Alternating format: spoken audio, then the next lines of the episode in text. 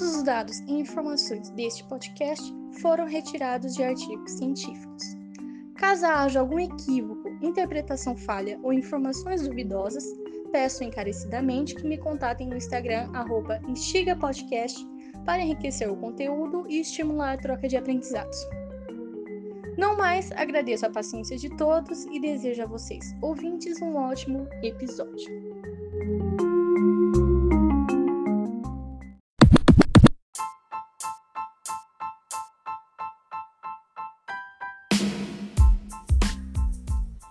Que vivemos em um mundo globalizado não é novidade, certo?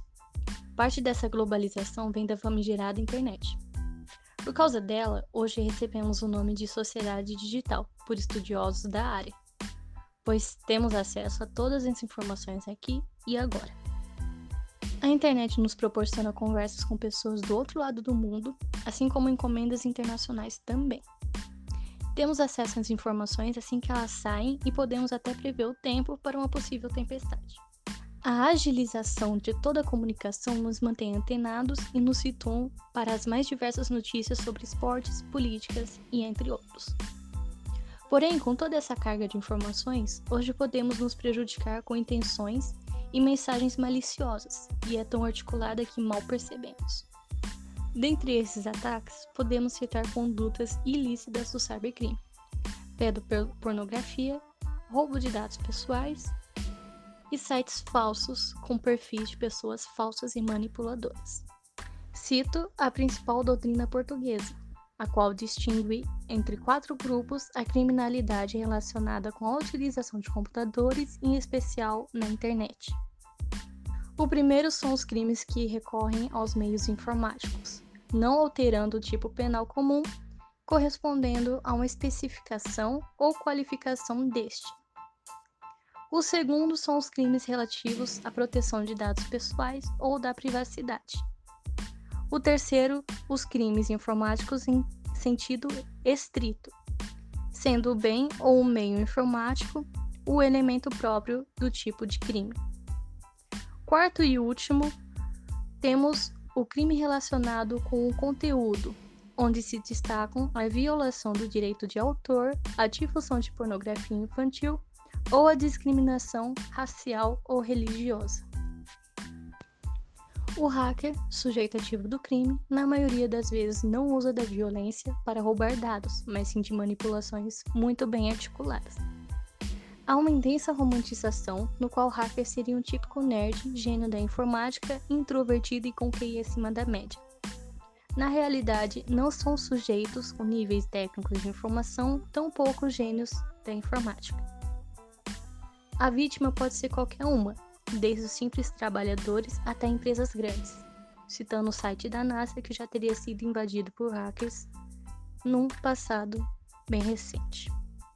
Há algumas características para a qual cybercrime é cometido. Dentre elas, a transnacionalidade, onde os delitos à distância são mais proveitosos por não precisar encarar a vítima, assim como a deslocalização, que evitaria o confronto com forças da lei simplesmente por não conhecer o local de onde o hacker possa estar atuando. Por essa facilidade de cometer delitos à distância, a repetição se torna uma característica preponderante, permanecendo assim no mesmo delito e automatizando seus crimes. Um outro problema citado anteriormente é a prática de perfis falsos e deslocalização, partes do anonimato. Sem uma possível identificação dos autores, a investigação se torna algo muito mais delicado. A investigação dessa modalidade criminosa evolui constantemente. Hoje, a tecnologia informática permite o uso de programas espiões que se articulam mediante ao monitoramento, sendo pelo fluxo e constância de informações, assim como seu respectivo conteúdo. Todas as máquinas possuem um número de protocolo, no qual é possível distinguir a localidade e o usuário que possui a máquina.